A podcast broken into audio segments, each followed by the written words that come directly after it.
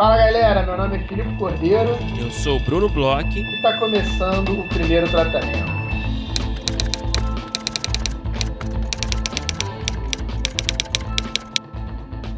Fala, Brunão! Tudo bem? Fala, Filipe Cordeiro. Como você está depois dessa tristeza, dessa derrota do nosso Brasil? Com gosto amargo na boca, né, Brunão? Tô ali é, tentando digerir o que foram aqueles quatro últimos minutos da prorrogação. Uhum. O que, que foram aquelas substituições? Uhum. O que, que foi o fim de mais uma data para eu curtir? sair do escritório mais cedo, beber sem ser é, julgado, sem ser considerado, né? Um, um, um, contraventor. Pois é, porque assim, o, a Copa do Mundo ela tem uma, uma característica que eu acho que talvez só o carnaval tenha. que é o seguinte: se, por exemplo, tem um jogo ao, ao meio-dia, às 11 horas da manhã você abrir uma cervejinha, socialmente ninguém que te considera um alcoólatra. É, a não ser que você esteja num resort, né? Ah, é. Aí tem. tudo bem, né? eu acho, inclusive, que você já tá fazendo uma ponte aí, mas. Então, mas eu, vamos segurar, vamos segurar. Não, mas é foda, eu entendo o que você tá falando, cara. E, e você consegue ter clima de Copa ainda? Não? Já acabou o clima de Copa antecipado? Cara, é aquela história. No dia, é, para você ter uma noção, o segundo jogo, é o da Argentina e Holanda, né? eu nem assisti ao vivo, assim, eu só vi depois no finalzinho a prorrogação e os pênaltis, porque eu fui, fui almoçar, fui esparecer.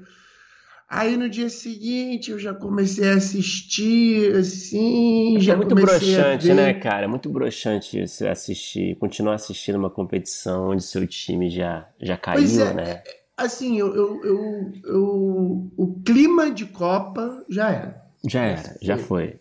Agora, foi. eu tô acompanhando a Copa de uma maneira mais passiva, de uma é. maneira mais é, melancólica. Mas não vou deixar de ver, é né? Tipo, agora é tipo assistir um, sei lá, vou assistir um filmezinho mais ou menos assim. E, tipo, eu acho não, que não vou do... ter uma, uma relação muito íntima, né? Foda-se, vou assistir um negocinho ali, né?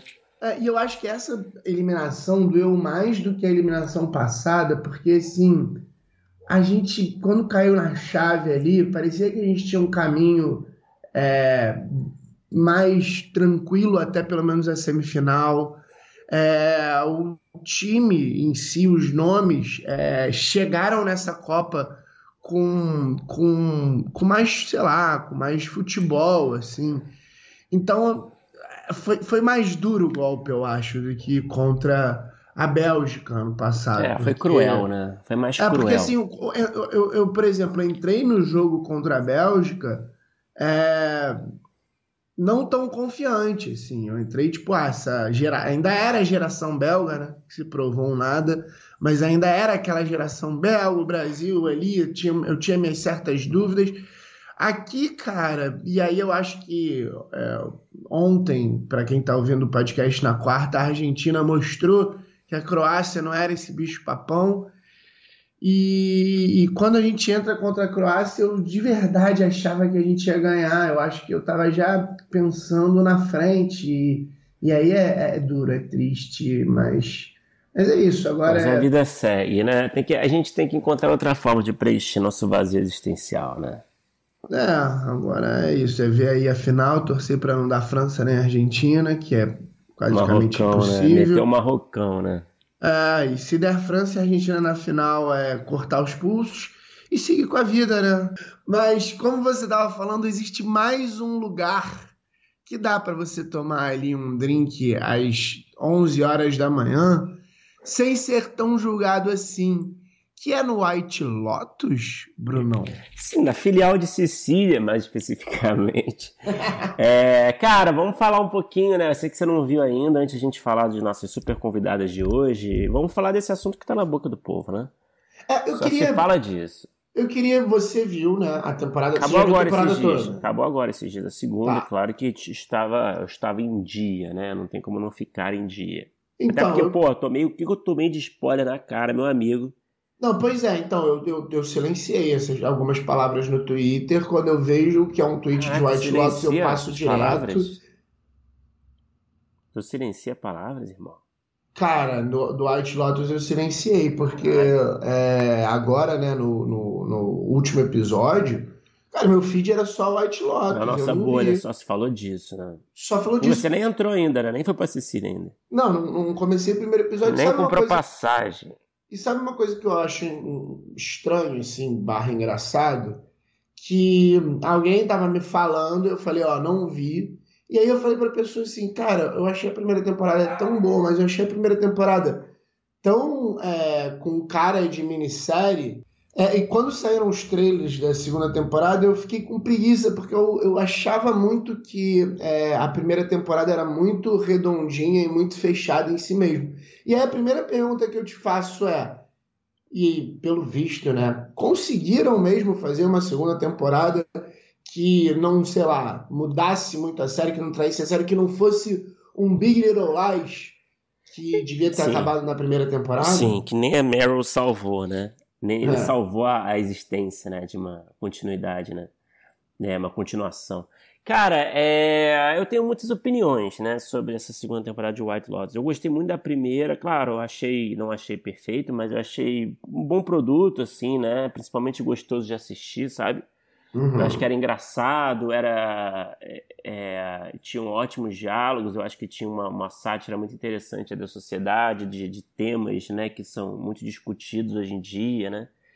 Ali que eles conseguiam trazer ali através da, da perspectiva daqueles personagens, né? E com muito sarcasmo, né? Total, e tinha aquele gerente bom pra caralho, aquela É. treta lá com, com o noivo, né? A lua de mel, enfim, tinha umas coisas muito engraçadas, né? E tinha gente que falava também, porra, essa coisa do que tinha um, um ali, né? Na verdade não Uhum. era nem só um, um, um quem, quem morreu, né? É. E aí a gente ficava nessa, a gente falou recentemente até aqui, acho que em off, né? Porra, é, eu não sei se funcionou muito na primeira, né? Ficou quase como um, um enfeitezinho ali, né? Que Uhum. ninguém ficou assistindo a temporada toda se perguntando, porra, quem, quem, quem que vai morrer? De quem, é, o corpo é de quem, né? Acho que É, ninguém... chegando ali no final, a- a- não, era, não, era, não era nem perto a maior discussão ou curiosidade isso. Total, né? Era, total. era quase que um, um clickbait, vamos dizer assim, no início. Total, e me parecia, sinceramente, me parecia uma ideia de executivo, sabe? Tipo, Uhum. o projeto do Mike White foi apresentado assim, aí alguém falou assim, hum, podia ter um crime aí, né, pra ter um, né, uma sensação ali de suspense, né, pra ter um- uns ganchos, né, pra ter ali aquele clima ali de preciso ver o próximo, o que, que será que vai acontecer, um mistério, né? Eu, eu Uhum. sempre tive essa, essa impressão, assim, que foi quase uma, uma sacada de venda, assim, sabe? Uhum. É, porque eu acho que era tão. é, era um elemento tão assim pra fora, né? Da série, não pra dentro, que eu Uhum. ficava com essa impressão. Mas enfim, aí assistindo a segunda temporada, né? é, a gente conversou em off também. Eu acho, eu, eu durante grande parte da temporada assistindo, eu não estava gostando muito. Não Uhum. estava gostando muito. Eu, eu até comentei contigo que eu estava assistindo, em certo momento, estava assistindo mais para dar um rolê em- na Sicília, sabe? É, você Porque falou. tal, é muito bonita, as paisagens são lindas, é muito bem filmado, né? A fotografia da primeira também é foda, né? É muito, é muito caprichoso, né? É, e, e uma, uma- aproveitar e fazer uma pergunta, assim, a primeira temporada, ela tinha um, é, uma sacada até, que ela é, era toda ali, né, no Havaí, assim, é, na época tinha uma questão de pandemia, e ela tava linda com isso, mas ela tava bem contida no hotel. Eu me pergunto se na Itália ela também fica bem contida no hotel. Fica bem contido no hotel, tem alguns, tem alguns, alguns escapes ali, tem algum, alguns pulinhos ali fora do, da locação principal, sim. Mas podia ter É, mais. Na, na do Havaí era muito assim, a praia, aquele menino, né, que queria É. andar de canoa, mas era assim, era a praia da frente do hotel, não tinha tipo, sei Sim. lá, é, eles não iam pra uma outra praia, nem pra um restaurante fora. Até alguém brincou com, comigo, ou eu li algum tweet, Do tipo, quem é que viaja e come todo dia no é, hotel? Ah, isso, isso é, causa uma estranheza grande, né? Assistindo a segunda, né? Assim, eles conseguem escapar um pouquinho, vão até para outra cidade. Tem, tem uma situação onde os personagens vão para outra cidade. Eles, tem uma situação onde o, o núcleo de personagens vai até para uma cidade vizinha para visitar uma locação do Poderoso Chefão, tá ligado? É, que é um programa de família lá que eles fazem, enfim. Tem, tem, tem, uns, tem uma. Essa, essa questão de sair mais do hotel acontece mais na segunda, assim. Uhum. É, mas enfim, durante a segunda temporada assistindo, voltando ao que eu tava falando, né? Eu tava, eu tava interessado mais no visu do que na série em si, né? Porque realmente eu tava achando muito novelão, sabe? Eu tava uhum. achando que a série tava se banhando no melodrama, assim, muito forte, sabe? Ainda mais que na primeira, uhum. sabe? É, aí eu tava achando os personagens também Desde a primeira também, né? Os personagens eles não são muito likable, né? Não. Eles são meio cretinos em geral, né? E eu acho que na Sim. segunda eles são ainda mais cretinos, né? O que eu é. acho que é interessante de certa forma, mas é. Aí a gente está acostumado a ver personagens cretinos e adorar, né? Em séries em geral hoje em dia, né? Mas é, os personagens estavam me parecendo um pouco desinteressantes. É, e... Na primeira temporada, eu acho que aquele gerente era o mais likable de todos. Apesar dele não ser, é, vamos dizer assim, um santo, nem um pouco, mas até a, a sei lá, a loucurinha dele era. É, ele, ele era para se gostar. É, não, total. E era, e é isso, né? As situações que envolviam ele eram muito engraçadas, né? Eram muito uhum. divertidas uhum. e, ele era muito carismático, a gente torcia por ele de certa forma, isso que você tá Sim, falando. E até os pecados dele, ah, ele, ele ser um ex-drogado, a gente ele, não era não era num lugar do tipo é, olha esse cara sendo babaca, olha esse cara que a gente tem que gostar, Sim. como ele é falho. Não, não necessariamente, era tipo assim, quase que um caramba, a gente quase queria se drogar com ele junto, ou então dizia, caramba, ele não pode fazer merda, sabe? Porque, Sim. tipo, por exemplo, eu lembro que no, no início tem aquela situação né, da grávida no primeiro episódio, ele fica arrasado. Ele não é um cara que, por exemplo, vira e fala, pô, ela devia ter falado antes, sabe? Sim, total. É... E Mas... nessa você acha que não tem um desse? Você acha que todos. Eu acho uma... que a maioria são meio babacas, assim. Hum. E, mas tudo bem, isso não é nem, eu acho que o, o, o que é, é, complica né, a avaliação, não é isso, assim. Mas eu acho que, acho que as, as histórias estavam meio desinteressantes mesmo, os núcleos dos uhum. personagens. Uhum. Tem. Não sei quanto que eu posso entrar em detalhes contigo aqui, mas é meio que assim, né? Só para explicar por alto, assim. Tem um núcleo que é. que são dois casais, uhum. né? De gente muito rica, todo mundo ali é muito rico, né? Mas de gente muito rica, que é do, do, do, Silicon Valley, né? Enfim, que são dois casais que a mulher de a Aubrey Plaza, né? Uhum. E a mulher de um, de um, de um casal, ela, ela odeia o outro casal, tá ligado? Ela tá meio que uhum. obrigada nessa viagem, enfim, tem toda uma situação ali de uma de treta entre o casal ali, entre os dois casais, que vira uma coisa meio sexual em algum momento. É, tem uma situação de, de neto, pai e avô, é, que uhum. vão visitar suas origens familiares na Itália, vão atrás dessas origens. Só que aí o pai acaba se envolvendo com uma puta, sabe? Sim. E aí uhum. o filho, enfim, também. Enfim, aí vira uma, um, um melodrama fudido ali. Uhum. É, e você tem a doidinha de bairro, né? Que é a nossa querida Jennifer Coolidge, né? Da primeira temporada. Que, que é o mesmo personagem da primeira temporada. Que é, que é, a única que se mantém viajando uhum. ali com agora o cara que ela se casou, né? Que se conheceu na primeira temporada, Sim. né? Que ela Cara, que atriz, né, cara? Ela é incrível, né? Ela é. Ela. E a personagem, cara, vou te dizer, ela acaba. É... Ela acaba meio que segurando nas. Eu sinto que em muitos momentos ela acaba segurando nas costas da série, sabe? A segunda temporada. É. Sim. E você tem duas, duas personagens de prostitutas italianas e que ficam lá de olho nos gringos do hotel e tal. E você uhum. tem a gerente do hotel e tal. É, basicamente são esses núcleos, né? Então, assim, eu não sei do que eu falei se pareceu muito interessante. Eu acho que não tanto, assim, sabe? É, mas, enfim, eu acho que tem isso. Tem esse elemento forte do melodrama demais, assim. Essa coisa. Ah, tem uma assistente também que eu esqueci, assistente da, da Jennifer Coolidge, que é uma menina lá que, uhum. mais jovem e tal. É, mas enfim, eu senti muito esse melodrama presente que me incomodou muito. Eu senti que os, os núcleos não estavam, os arcos não estavam muito avançando de uma forma legal assim. Uhum. É, Mas que nos últimos episódios, cara, eu vou te dizer, principalmente no último episódio, eu achei tão satisfatório o final, cara. É, o último episódio foi, um, foi um, um, uma, uma ode generalizada no Twitter, né? Não, o pessoal aprovou, né? Foi realmente foi uma é. unanimidade. Eu não vi gente falando muito mal, assim. Tem gente que é. não curtiu muito a morte, né? Que se decepcionou um pouco e tal. Mas eu acho que foi impactante, né? A decepção uhum. tá ligada ao impacto. É, eu achei muito competente o final, acho que resolveu muito bem esse novelão. Uhum. Sabe? É, eu acho que tematicamente. E, assim, e você acha assim, vale a jornada para chegar vale, lá? Eu acho que vale. Eu acho que tematicamente a segunda temporada apresenta um tema muito mais é, redondinho, muito mais forte, que eu acho que, que é, é um plus também, sabe? Uhum.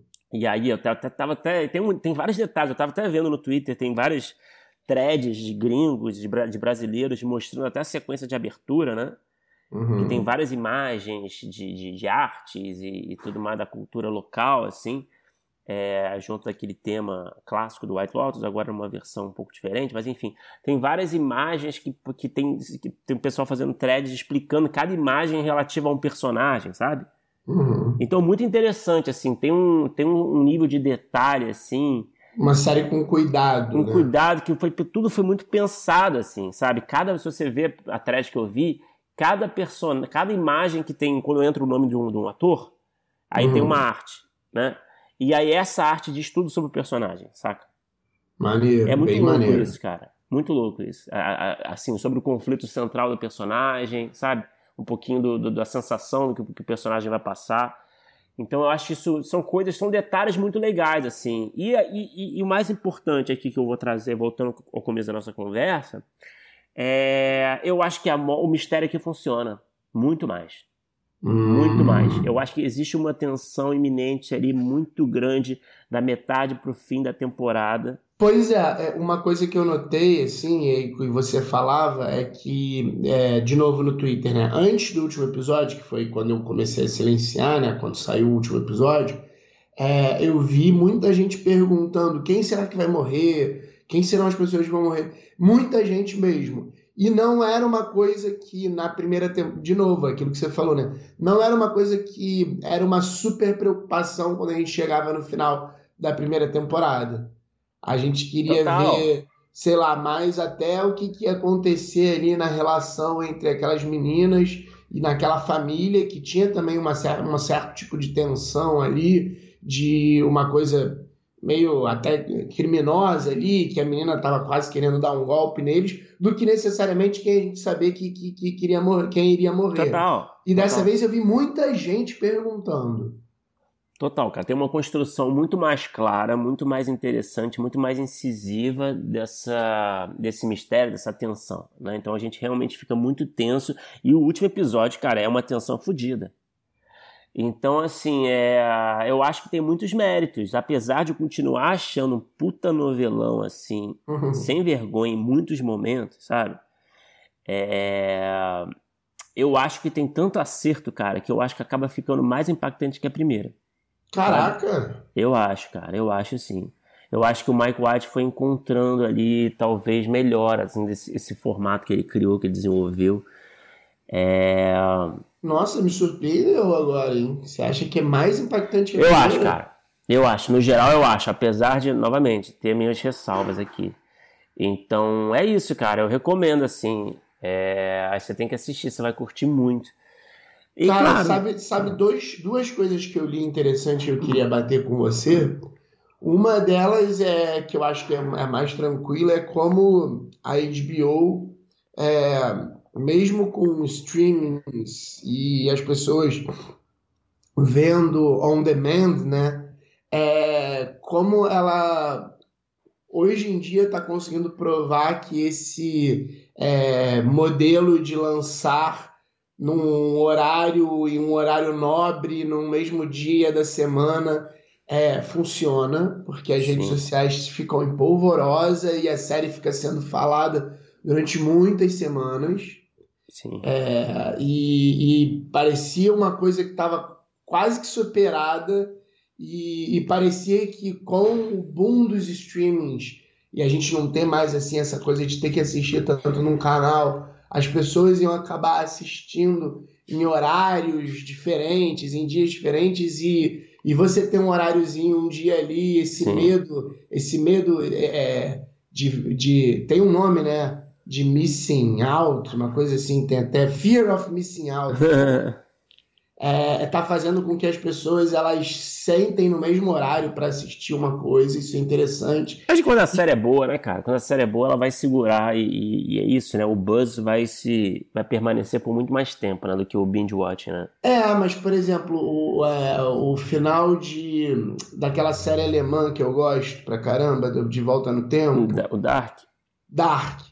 É, a última temporada ela foi dois dias, três dias de discussão no Twitter e daria um mês, é, não, meses total. de loucura. É, eu acho que essa estratégia deve estar sendo repensada, assim, sinceramente. Ah. Essa estratégia do binge watching, de lançar tudo de uma vez, porque... É, a, Netflix já fez, é, aí dizem até que não foi por uma questão comercial, foi por conta de montagem, mas, por exemplo, hoje em dia eu acho que o, o carro-chefe é Stranger Things e eles quebraram ali, não, não foi nem tipo um meio de temporada. Eles é, quebraram para lançar os dois É, eles estão fazendo isso, né? Um tempinho. É. Então, assim, ele acaba que ele faz um pouquinho dos dois, ele mantém vivo ali, ele, ele, porque não foi assim, ah, lança vários episódios e dá uma semana. Ele deu um tempinho mais esticado que ficou sendo falado, e aí gerou um hype dos últimos episódios, porque talvez eles não queiram dar o braço a torcer assim tão claramente. Então talvez eles comecem a fazer também um pouco disso.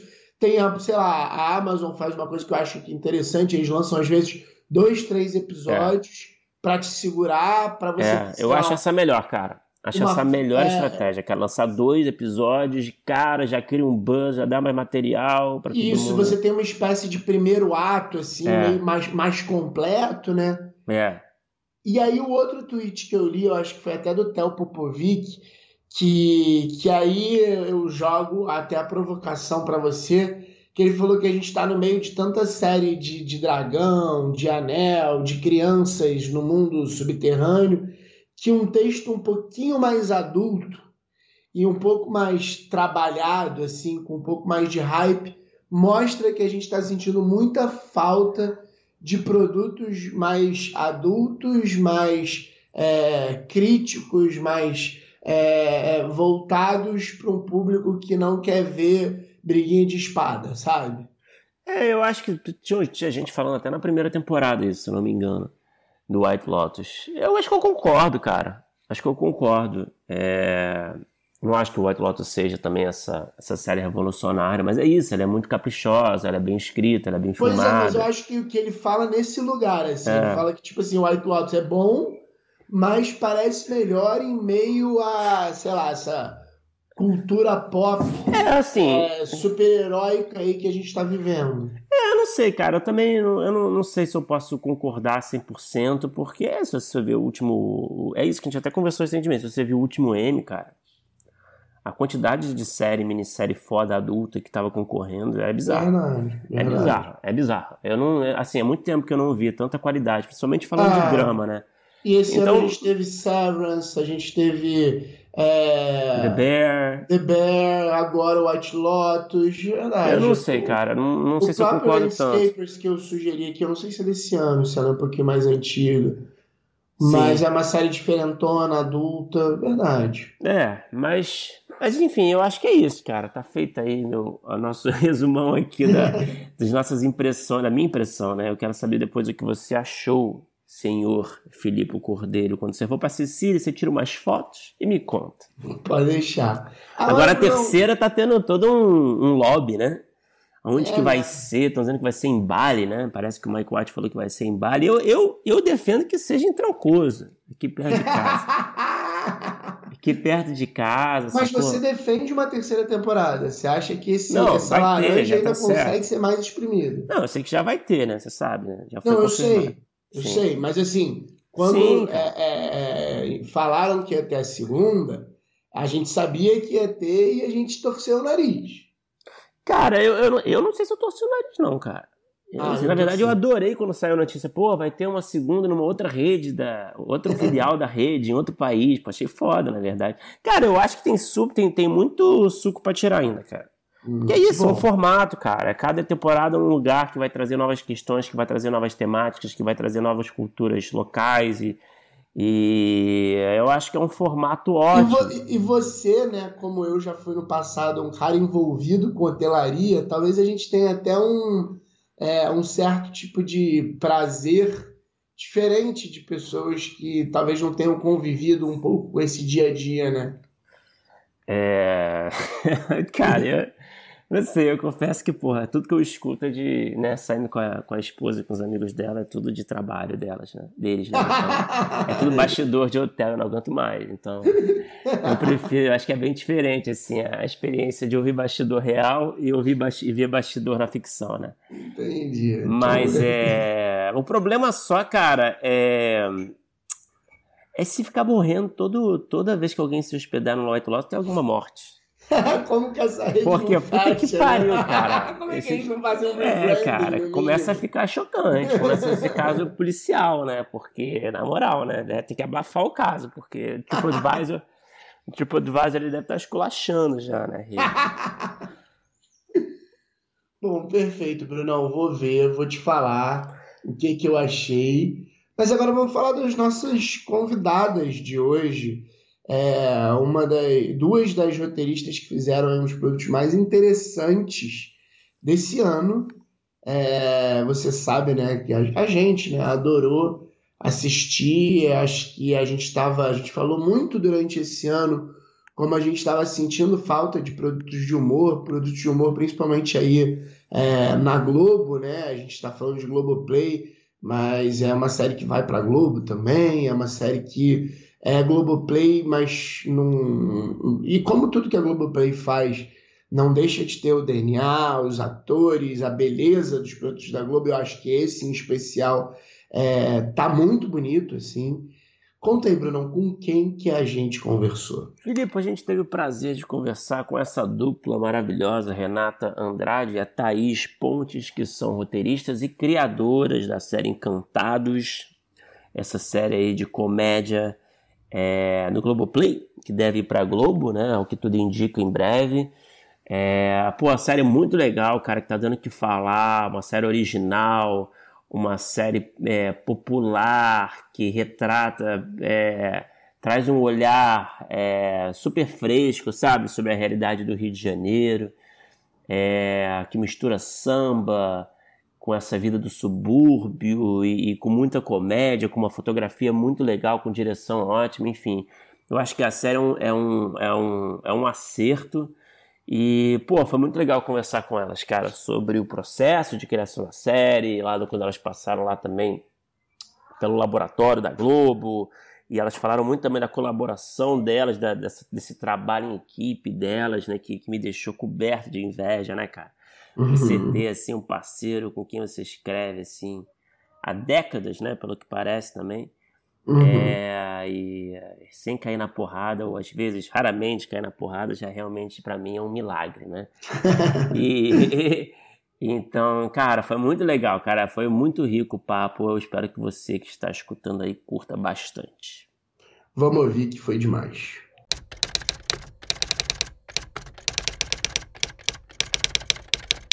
Thaís, Renata, sejam bem-vindos ao primeiro tratamento. Que alegria ter vocês aqui com a gente. A gente já se esbarrou por aí, a gente estava falando agora, a gente já se esbarrou por aí em muitos lugares. É... E agora, pô, que alegria conhecer vocês aqui.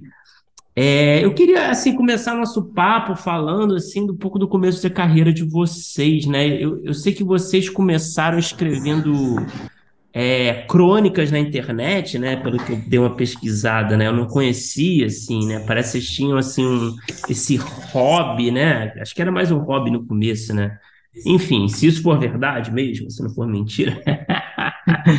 eu queria saber como é que assim, como é que foi esse começo, como é que isso migrou para o audiovisual. Assim, você já tinha um interesse de escrever para o audiovisual? Foi um convite que pintou uma oportunidade? Eu que vocês falassem um pouco disso.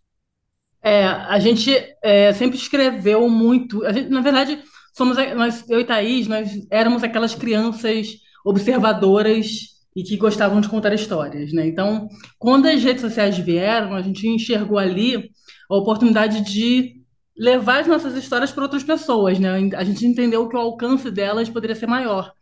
Mas só que assim, mas foi de uma maneira muito natural, sem inicialmente, pelo menos no meu caso, sem pretensão, era vontade e prazer mesmo de contar a história. Quando aí um pouco depois eu comecei a amadurecer a ideia de trabalhar com isso, né? Eu primeiro eu primeiro publicava essas crônicas nas redes, mas aí depois eu comecei a me interessar mais por roteiro mesmo. Então a gente foi procurando alguns cursos, chegamos a um curso do Maurício Riso, Grande, que foi a, Maurício primeiro, Riso. o primeiro, o primeiro o começo de muita gente, né? O Maurício Riso já meio que virou uma entidade. É, e, e, ali foi que a gente começou a amadurecer um pouco mais a ideia de trabalhar, de fazer disso um ofício. O que era antes só um prazer, um barato, começou a ganhar é, uma, uma, nova importância, um, começou a virar um ofício mesmo a partir do momento que a gente começou a fazer o curso do Maurício. É, é, a nossa história é bem parecida, assim, esse começo. Eu era uma adolescente tímida, então escrever sempre foi uma, uma válvula de escape para mim. E, e, esse lance de ser observadora, eu acho que me ajudou muito, porque eu sempre via o lado meio torto da vida, eu sempre tentava pegar alguma coisa engraçada que acontecia no cotidiano.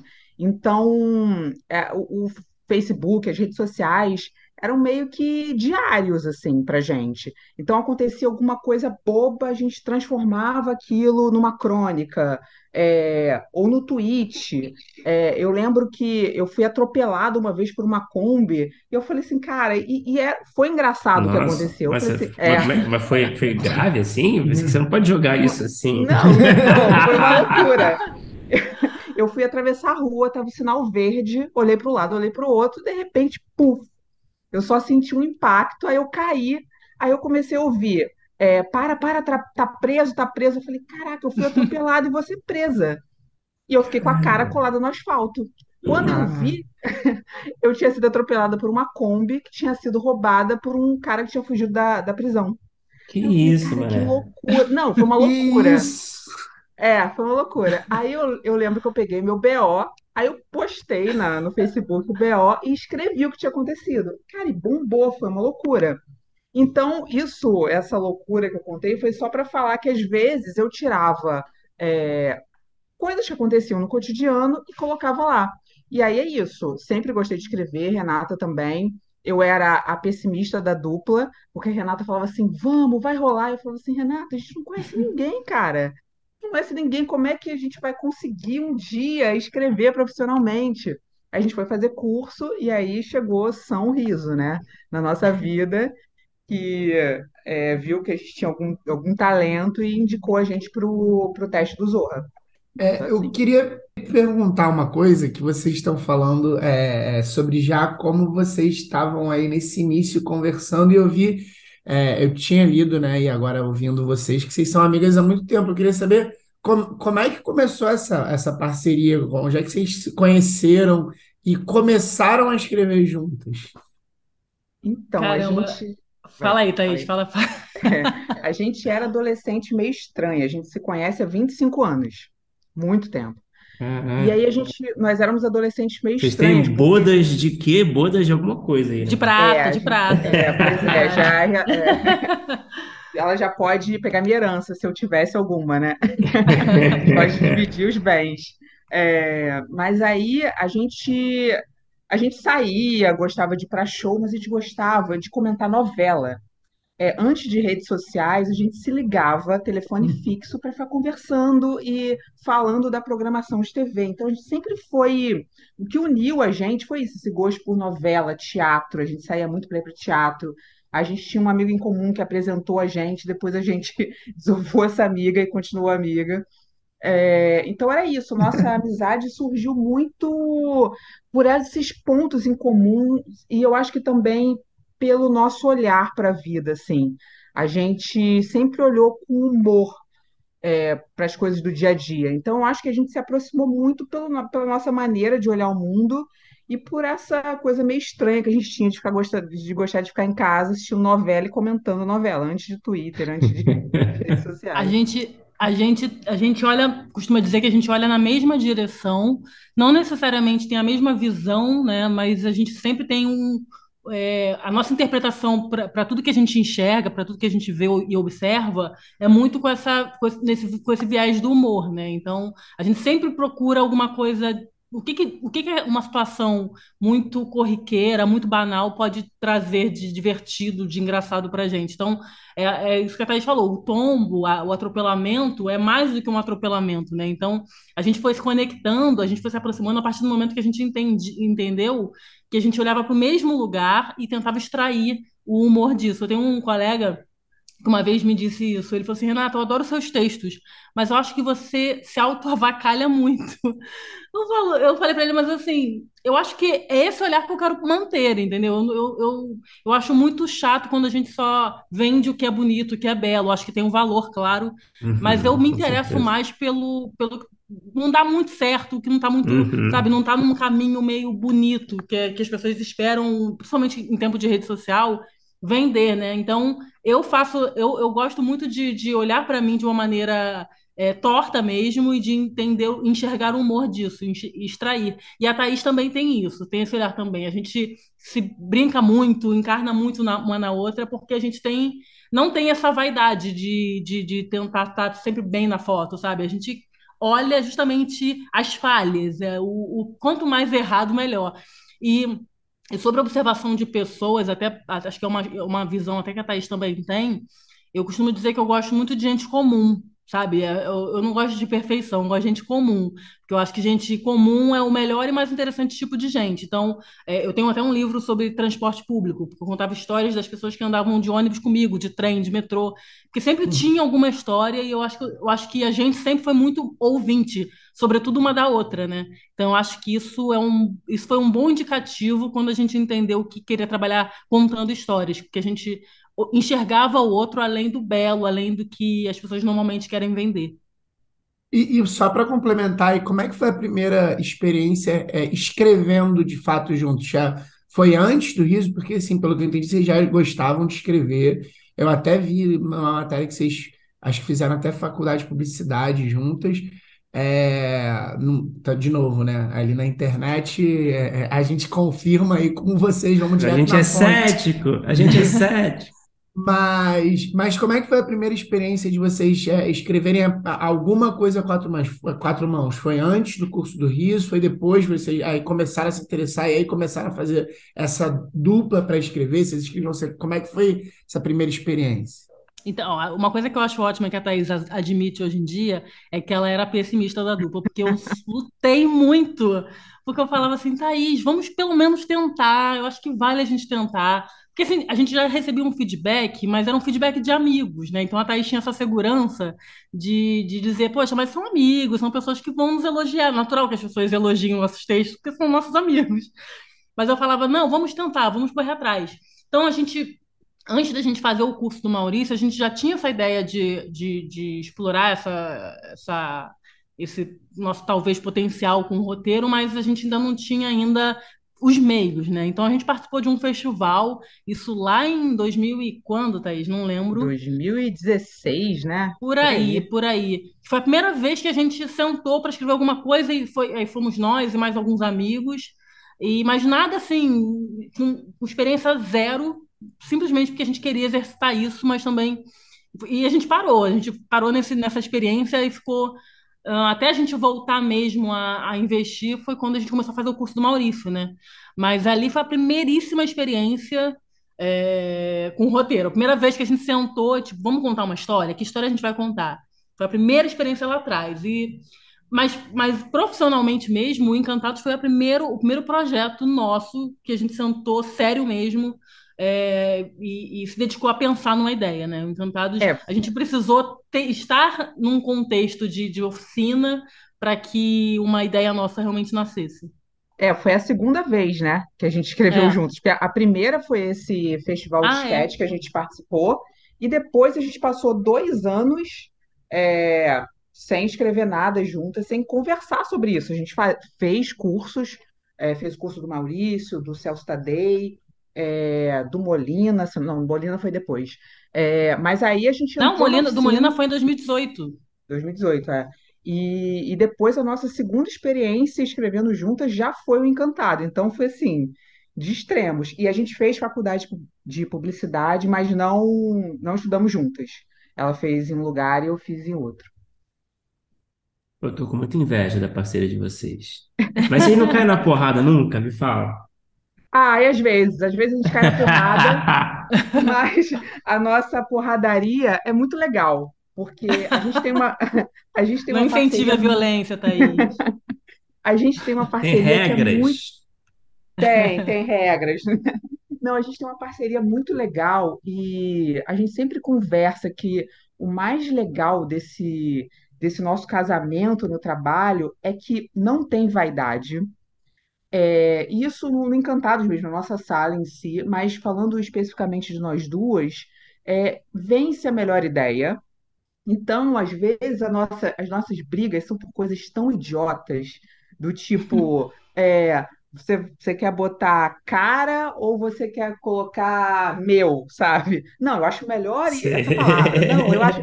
Então, às vezes, a É gente na briga revisão, por né? é, é por É. bobagem. É, então, e é legal porque a gente tem muita intimidade uma com a outra. Então, coisas que a gente fala uma para outra, eu sei que eu não posso fazer em nenhuma sala de roteiro, de tipo, é, e isso é um- uma, uma intimidade, uma confiança que a gente tem uma com a outra, que eu acho muito bacana. A Renata sabe que pode chegar para mim e falar assim, Thaís, isso tá uma merda. Eu sei que eu posso chegar para Renata e falar assim, pelo amor de Deus, como é que você teve coragem de escrever isso, sabe? E a gente não vai. E, e ela sabe que eu não vou ficar melindrada. Pelo contrário, eu sou o tipo de pessoa que eu gosto de ouvir críticas, é, não só positivas. É, se você chega para mim e fala assim, cara, amei tudo, você pode ter certeza que eu vou te perguntar, cara, mas o que que você não gostou? Então, é, a nossa amizade, a nossa parceria no trabalho é muito boa porque a gente quer o melhor uma para outra. é, nos nossos trabalhos em conjunto, a gente só trabalhou juntas até agora. Quer dizer, eu fiz, eu fiz um Mulheres Fantásticas, não era com a Renata, é, e eu sei que ela torcia por, por mim, ela fazia o podcast, é, que eu não estava, e eu torcia por ela.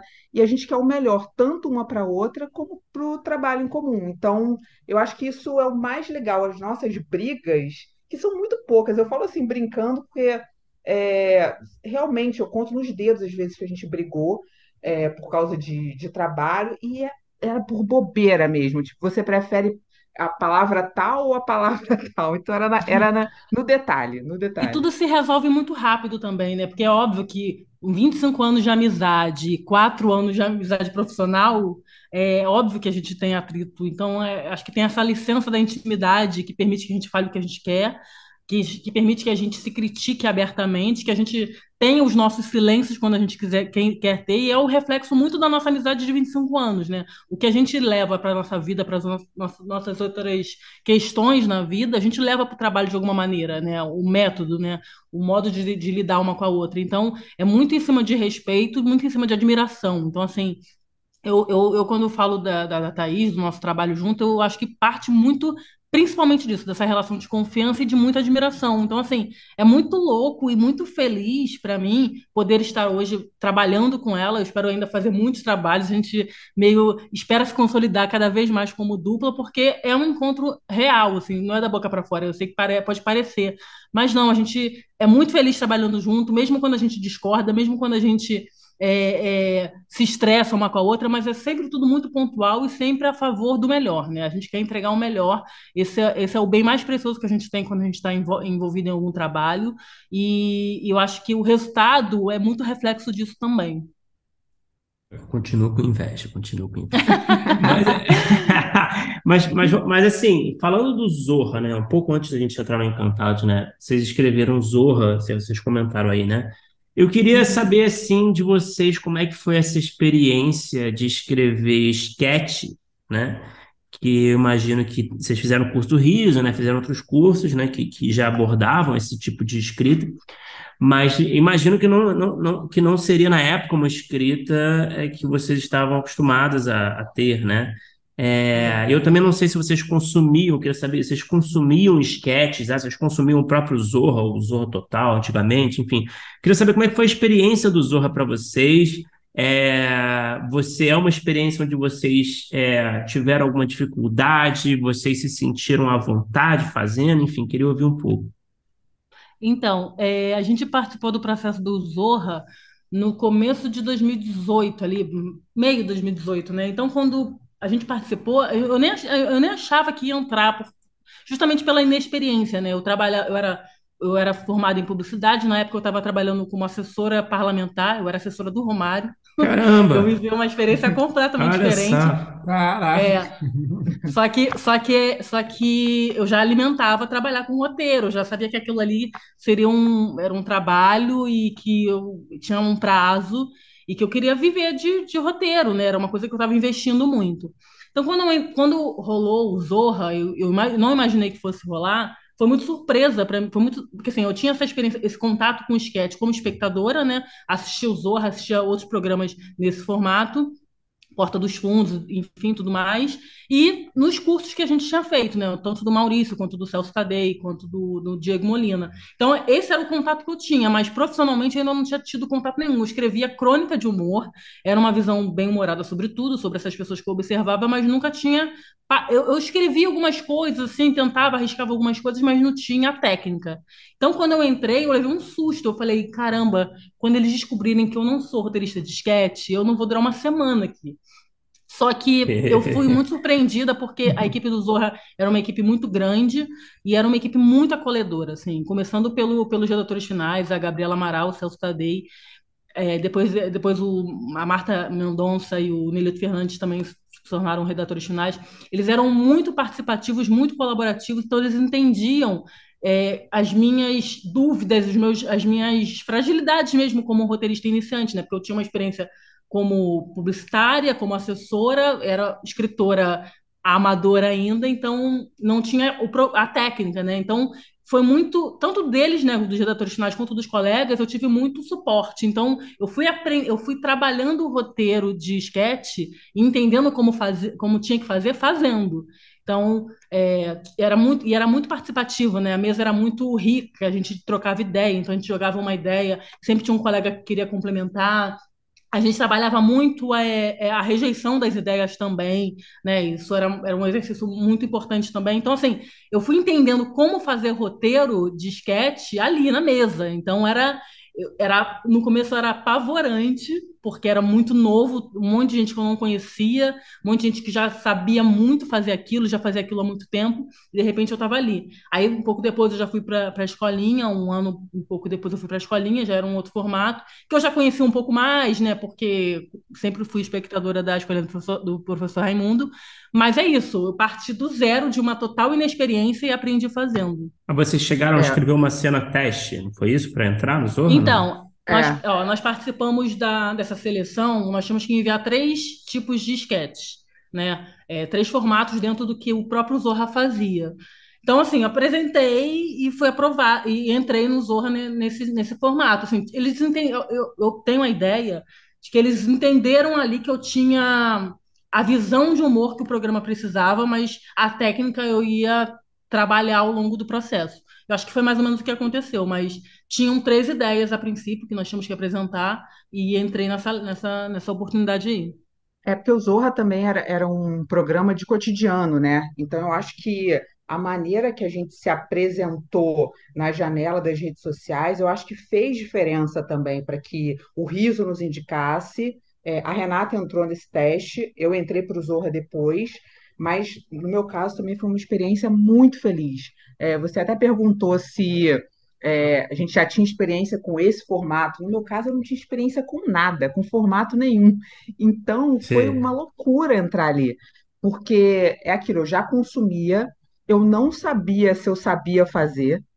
Então, era isso, a gente foi aprendendo no dia a dia e era uma equipe grande, então, é, às vezes a gente, para falar, tinha que ganhar no grito, assim Uhum. a ideia é essa e tal.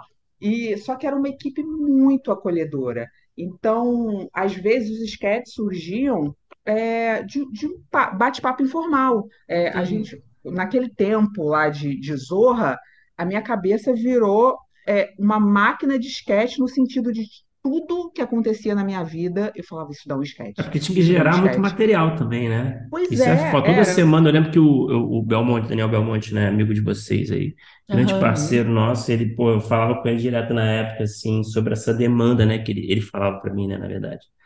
toda semana tinha que trazer muita ideia, né? Era uma coisa que tinha que É. ser realmente um desafio, né?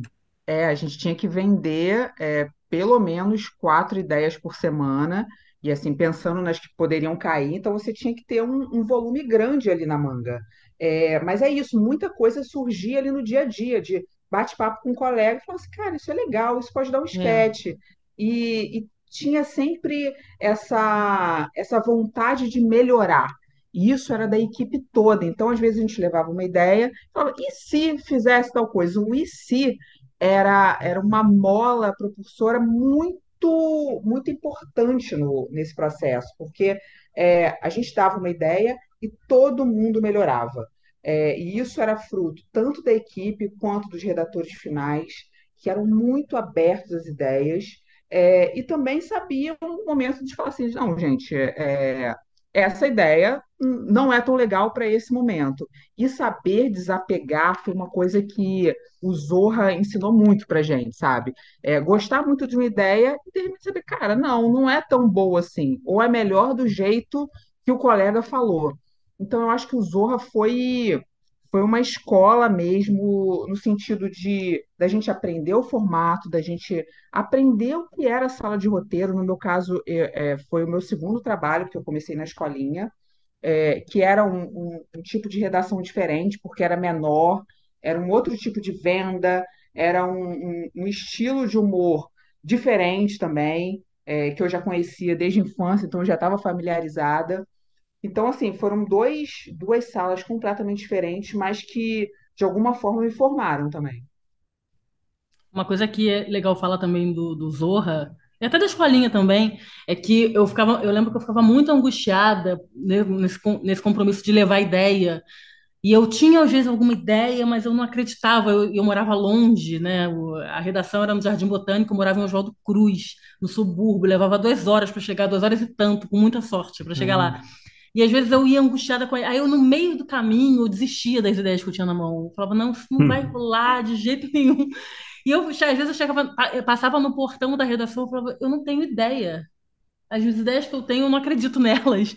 E eu sentava na mesa e, às vezes, num papo, vinha uma ideia, sabe? De uma, é, disso que a Thaís falou. Às vezes, numa coisa que a gente nem leva, levava muita fé, vinha uma ideia a gente ficava elaborando, perdendo tempo elaborando uma coisa que talvez não vingasse e, de repente, num papo informal na mesa, a ideia vinha. E é isso, nós não éramos donos das nossas ideias. As né? menores ideias Uma- vêm sempre assim, né? Nesse contexto de, É. né? Eu tenho essa, ainda mais de, de humor, assim. Eu penso É. assim, pela minha experiência também. Engraçado isso, né?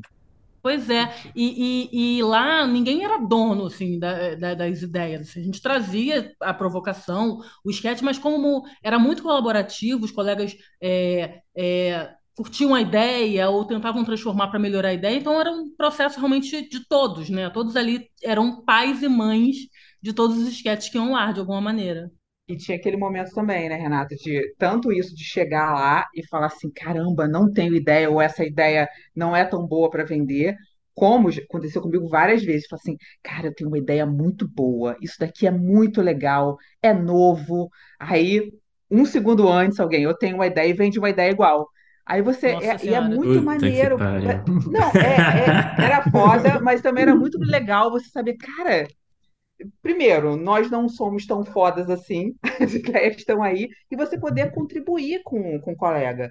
É, Isso acontecia muito, de você pensar numa coisa e outro colega tem uma ideia igual. E é isso, a- a- a- como a Renata falou, ninguém era dono de sketch ali. É, a gente éramos 25, né? 25 donos do Zorra. Então era tudo pro É bem gente, do né? programa. É, Era muita gente, mas também era muito sketch, né? Era muita coisa. Mas então eu vou aproveitar que o papo tá nessa coisa de ideia e, e essa dupla de vocês e vamos falar sobre Encantados. Eu queria saber, assim, o inicinho da coisa. Eu acho que vocês chegaram a comentar que foi em um contexto de oficina que vocês tiveram a Aham. ideia. Como é que foi isso? E, e aí, de novo, né? O Bruno falou tanto dessa parceria de vocês. É, eu acho que talvez para humor você ter um, um, um parceiro seja talvez o gênero que seja mais importante, né? Porque você vai testando, vai vendo se as coisas funcionam, se elas são engraçadas, se elas estão loucas demais, se elas estão loucas de menos. E aí eu queria saber como é que foi esse esse o embrião aí do Encantados. Então, o Encantado surgiu na oficina de humor que a Globo fez para autores negros e ou periféricos, que foi é, idealizado pelo Celso Tadeia, Gabriela Amaral e a Márcia Lins.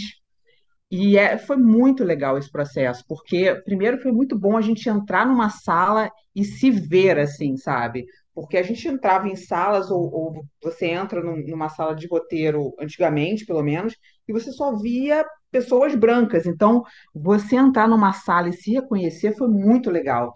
E, e tinha o processo de capacitação, né? Que eram professores incríveis dando aula pra gente. E o projeto final era a apresentação de um um projeto de série ou de quadro, o que a gente quisesse. Eu e Renata, amiga já há 200 mil anos, a gente se olhou e falou assim, cara, vamos embora, vamos a gente. E Isso foi apesar da gente... quando? 2018, 2018. E apesar da gente já ser amiga há muito tempo, a gente nunca tinha pensado em nada juntas. Tipo, ah, um dia, se a gente virar roteirista, vamos falar sobre isso. A gente saiu de lá, eu lembro até hoje, numa quinta-feira, e na terça a gente já tinha que apre- apresentar um esboço de ideia. A gente sentou num barzinho ali no Jardim Botânico e falou assim, cara, e aí? Mas, cara, foi rápido, foi muito rápido a ideia do Encantados, porque a gente chegou e falou assim, de que que a gente quer falar? De quem a gente quer falar? E a gente falou, a gente quer se ver. A gente quer se ver e a gente quer falar das pessoas que a gente conhece. Então, de cara surgiu o supermercado, a ideia de supermercado, que a gente entende meio como um microcosmos da sociedade, um lugar onde passa todo mundo, todo mundo conhece. E logo depois entrou o samba, e os personagens são personagens que a gente conhece.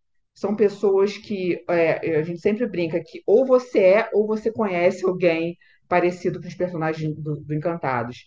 Então foi um processo relativamente rápido, assim, porque a gente partiu de, de uma ideia simples, que é relacionamento, relacionamento de funcionários, relacionamento de família, sonho, e aí a gente foi colocando as nossas malu- maluquices, né, de, de as doideiras do personagens, um, um supermercado que vira escola de samba, que foi uma loucura, e, e foi indo. Fala aí mais, Renata, O- perdão, Não, só, só, perdão, só, só pegando fala. carona para fazer uma pergunta ah, Aham. sobre o assunto. A- a- o elemento do, do, do samba já estava presente na ideia desde o começo? Não, ele, ele entrou depois. É, primeiro a gente pensou no supermercado, E aí é, chegou aquele momento que a gente falou assim, cara, vamos botar mais maluquice nessa história aí. A gente precisa de mais alguma coisa. E aí surgiu a ideia do supermercado, é, deles serem herdeiros desses dois negócios, né? Renato queria complementar alguma coisa? Fala aí, Renato. Não, então a ideia do samba depois, que você falou supermercado, do É, samba, do, do né? samba, do samba, Sim, é, sim. é. É, a gente queria, a gente queria falar sobre, é, queria que fosse uma, uma- a gente sempre pensou em falar sobre o subúrbio.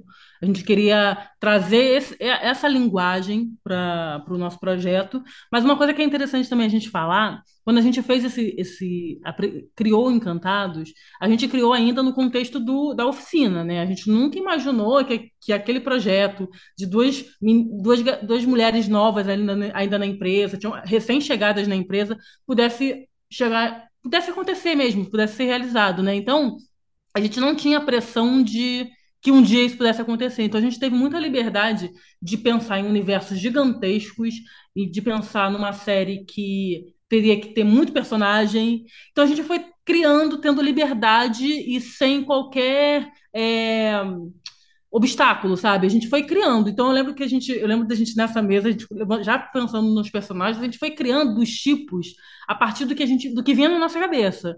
Então a gente foi muito livre nesse processo, sabe? A gente fez porque tinha que apresentar um projeto para finalizar o curso O que e que vocês tinham que nenhum apresentar exatamente? Desculpa, eh, só, só por curiosidade, assim, qual o nível de material, assim?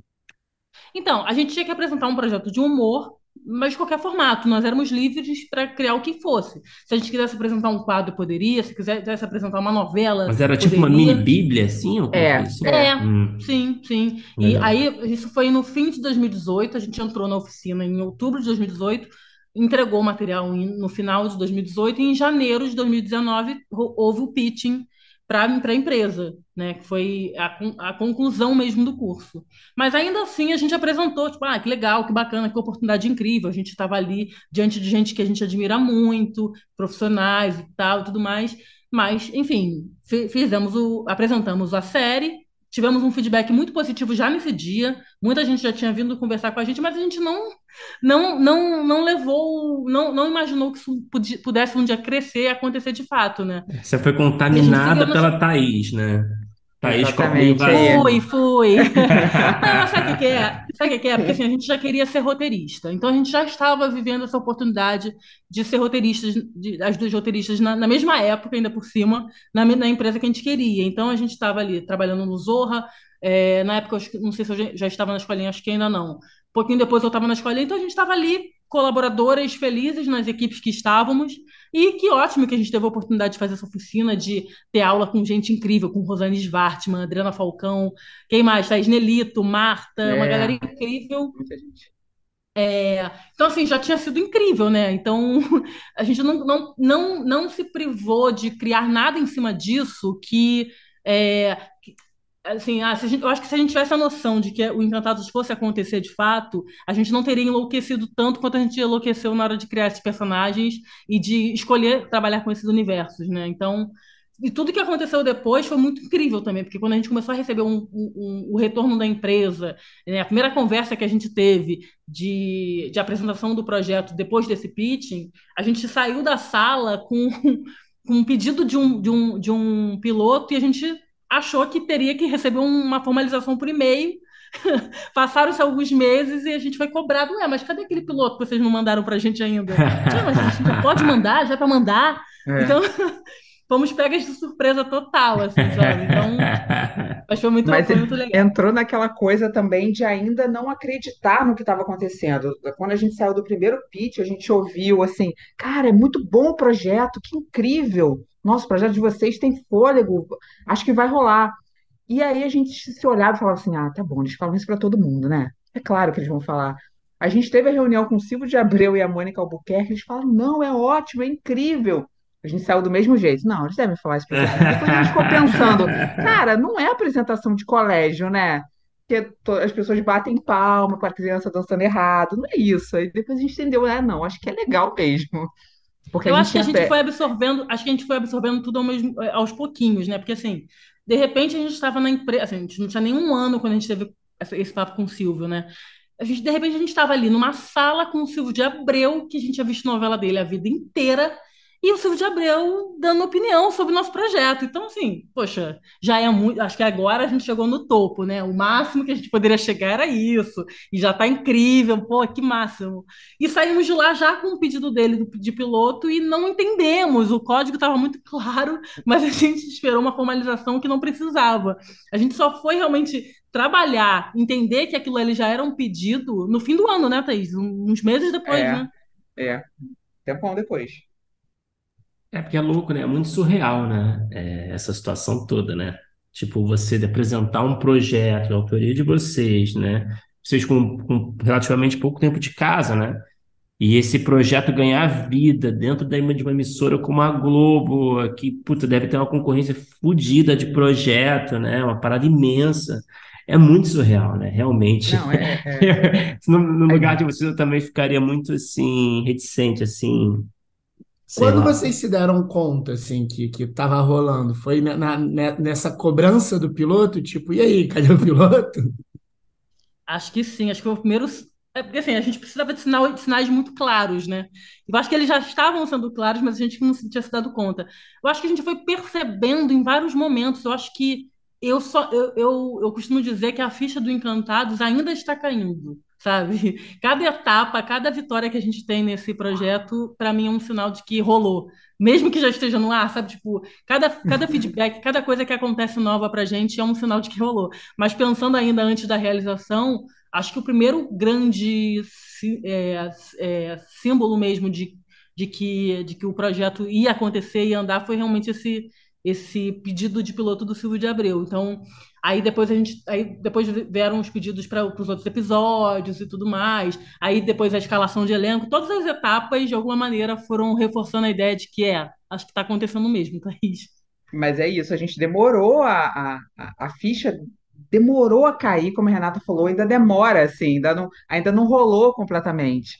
A gente tinha até uma brincadeira entre a gente que a gente se ligava, assim, cada, cada etapa do processo a gente ligava e falava assim, e aí, quantos por cento? A gente começava o papo assim, que era quantos por cento de chance de um dia o Encantados rolar. É. Então a gente, é, então a gente passou por 10%, Aí mudou, é, mudou a equipe na Globo. A gente foi para menos 20. Cacete, Então, pode crer. isso. Pode Então crer, tem muita mudança nesse tempo todo, é né? muita mudança. Então, o Encantados, é, ele passou por muitas etapas ali. Então era difícil e era, e era muito louco entender o que estava acontecendo. Primeiro porque a gente tinha acabado de chegar na empresa. E, e era muito surreal pensar que isso estava acontecendo com as duas juntas.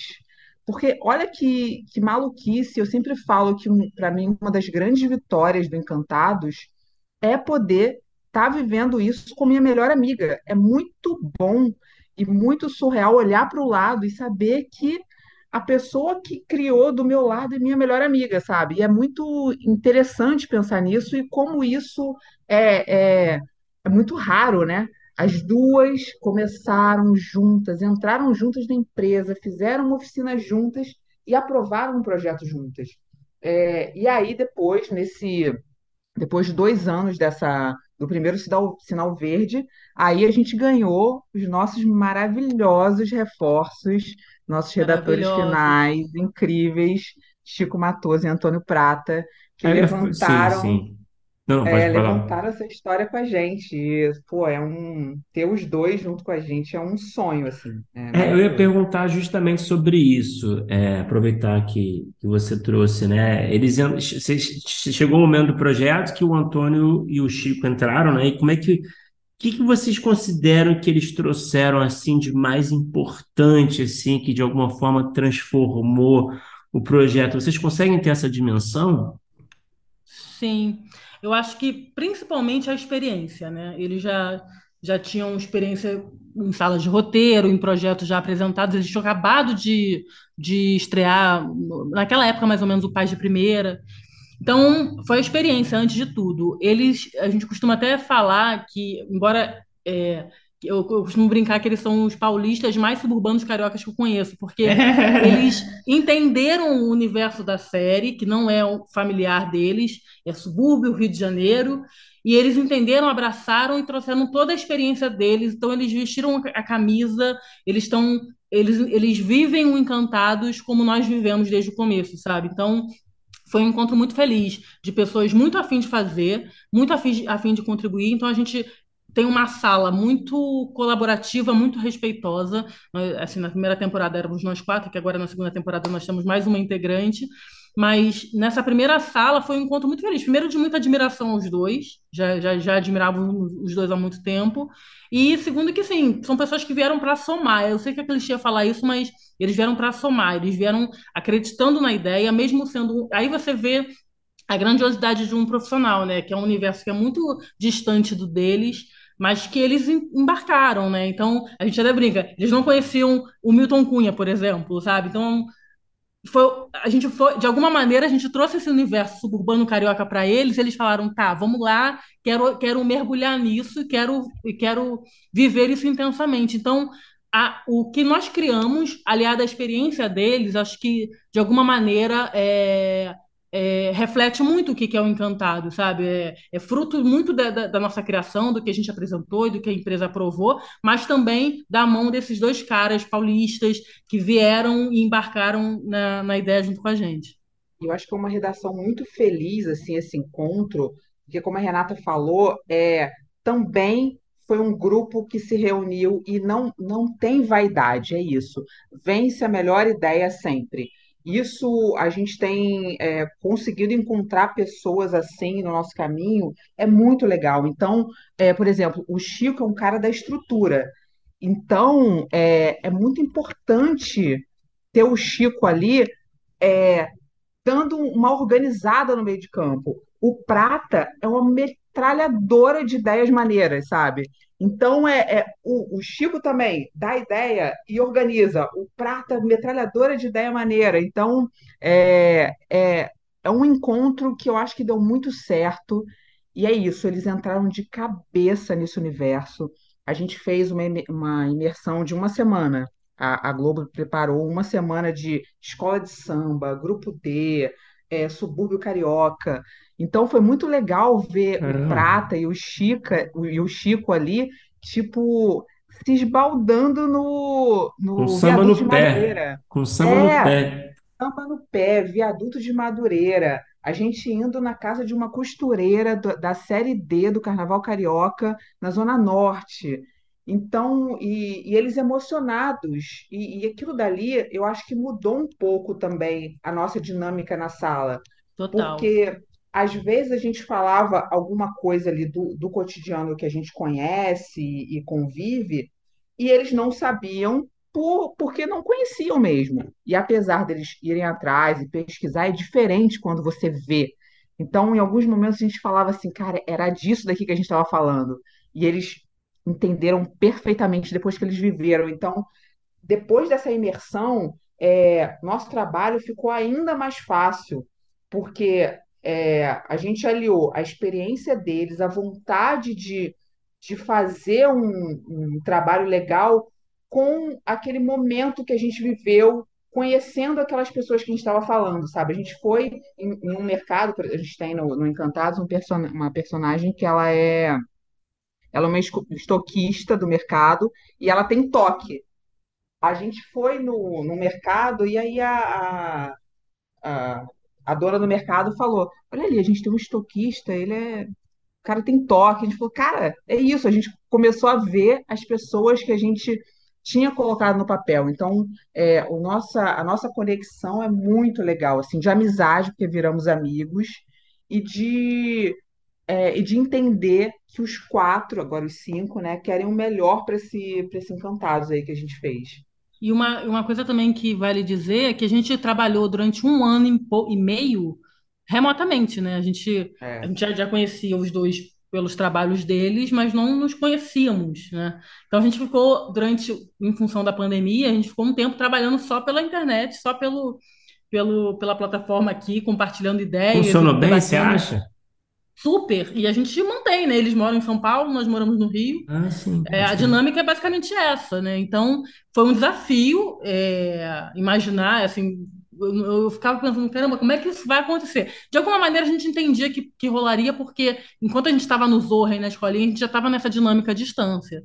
Mas, poxa, é um projeto novo, né? Pessoas que a gente não, não- Quando a gente entrou, começou a trabalhar remotamente no Zorra e na escolinha, a gente já conhecia aquelas pessoas, a gente já tinha intimidade com elas. E o Prato e o Chico não, a gente conhecia eles pelos trabalhos deles, mas não, não entendíamos ainda como seria essa dinâmica como novos colegas de redação. Mas foi tudo maravilhoso, porque eles super abraçaram, super se envolveram. É, é isso que a Thaís falou, essa imersão foi fundamental, né? Ver Antônio Prato e Chico Matoso andando Meyer, no alto verão, verão do Rio de Janeiro.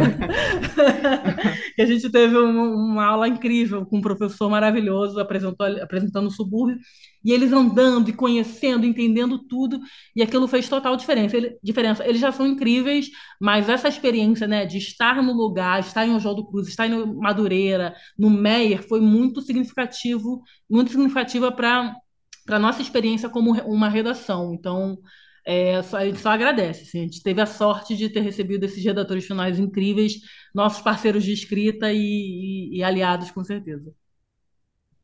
Eu queria perguntar para vocês, e aí já começar a entrar a falar um pouco também, né, sobre, sobre a série, é, como é que foram as primeiras experiências de ver a coisa ganhando corpo? Porque eu acho que tem vários elogios até a fazer, assim, mas eu sei que uma coisa que me chamou a atenção logo que eu comecei a assistir é que a, a- Globo, né, por, por uma série de questões, ficou um tempo sem fazer conteúdo de humor, assim, e, e, nossa, a série tá muito bonita, tá muito colorida. No piloto tem externa, tem um monte de gente, tem samba, tem.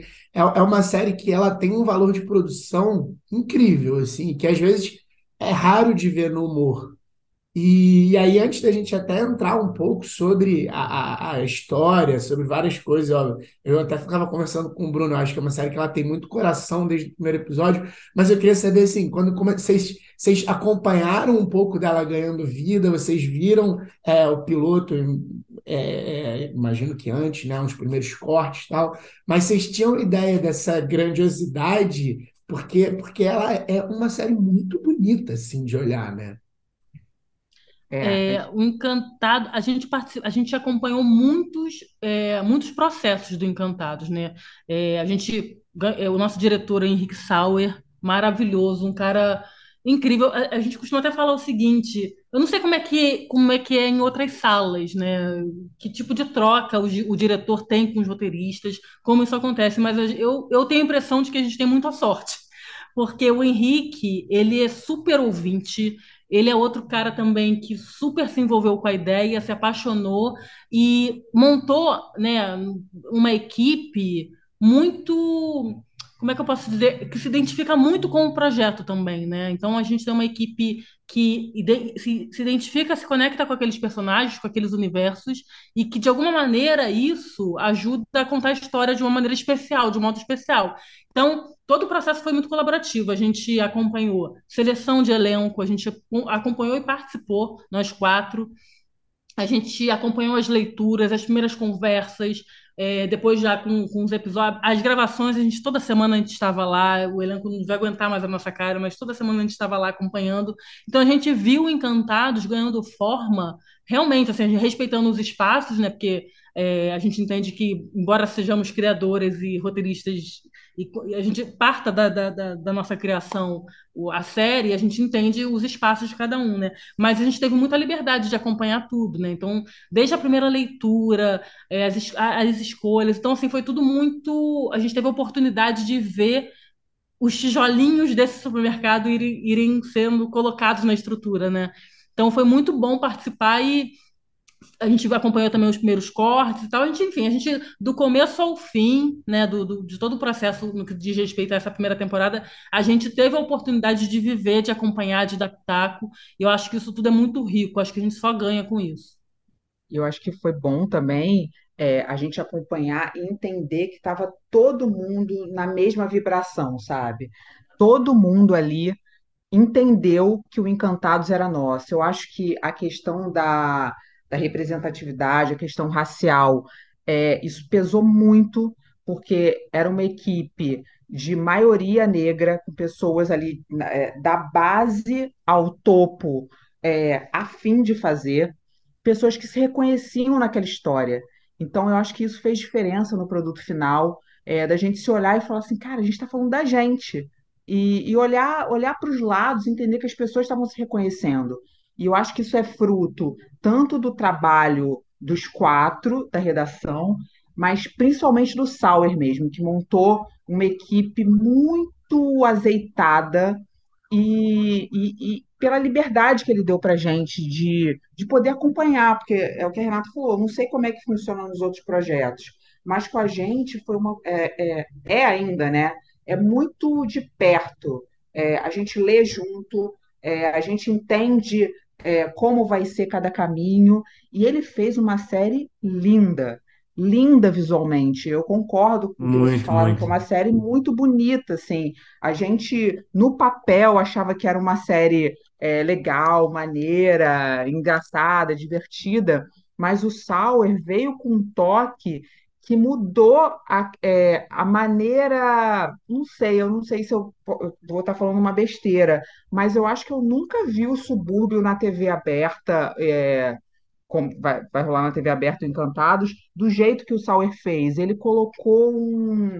É, não é nem chique rebuscado, mas também não é aquele popularesco. Eu acho que ele conseguiu achar um meio termo ali, que a gente conversou bastante sobre esse sobre esse meio termo. Não, a gente não queria que fosse HBO e nem queria que fosse muito popular daquele jeito que, que eu acho que não precisa retratar o subúrbio desse jeito mais uma vez. E eu acho que o Sauer é, ele fez isso de uma maneira muito bonita, assim. O Sauer e a equipe toda, a gente tem a Poliana Feulo, que é diretora de arte, a Naína e o Del Cardoso, assim, a- os caracterizadores, figurinistas.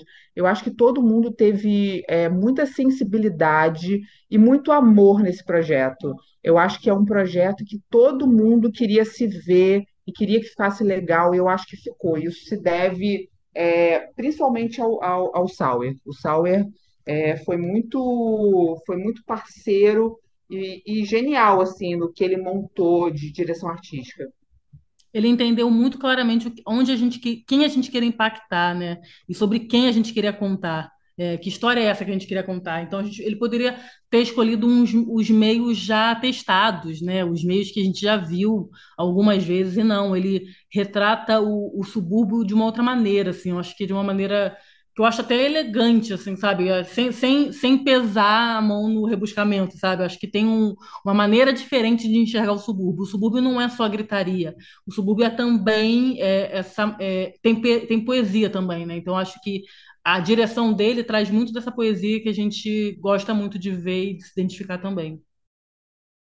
Pô, que legal, gente. E vocês falando do envolvimento, vocês, vocês acompanharam, né, muito de perto o, pro- o projeto, assim, no processo em- como um todo, né? E eu até fazer, vou fazer um, vou voltar com um comentário que eu fiz em off aqui quando a gente estava conversando antes de começar a gravação, né? Que eu, porra, eu, eu fico feliz de ver que vocês duas estão representando, né, o projeto publicamente nas matérias, nas notícias, nas entrevistas que saem na mídia, né? O que é uma coisa tão rara de se ver, né? Os roteiristas, as roteiristas criadoras do projeto, é, serem a cara do projeto, né?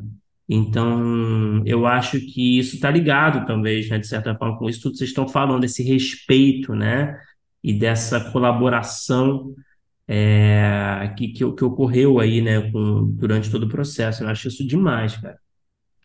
É, acho que tem, acho que tem a ver também com a origem, né? A gente, o Encantados é fruto de uma oficina, de uma oficina que deu muito certo, que a gente foi muito feliz participando. Então, acho que poder contar isso é, é muito estimulante.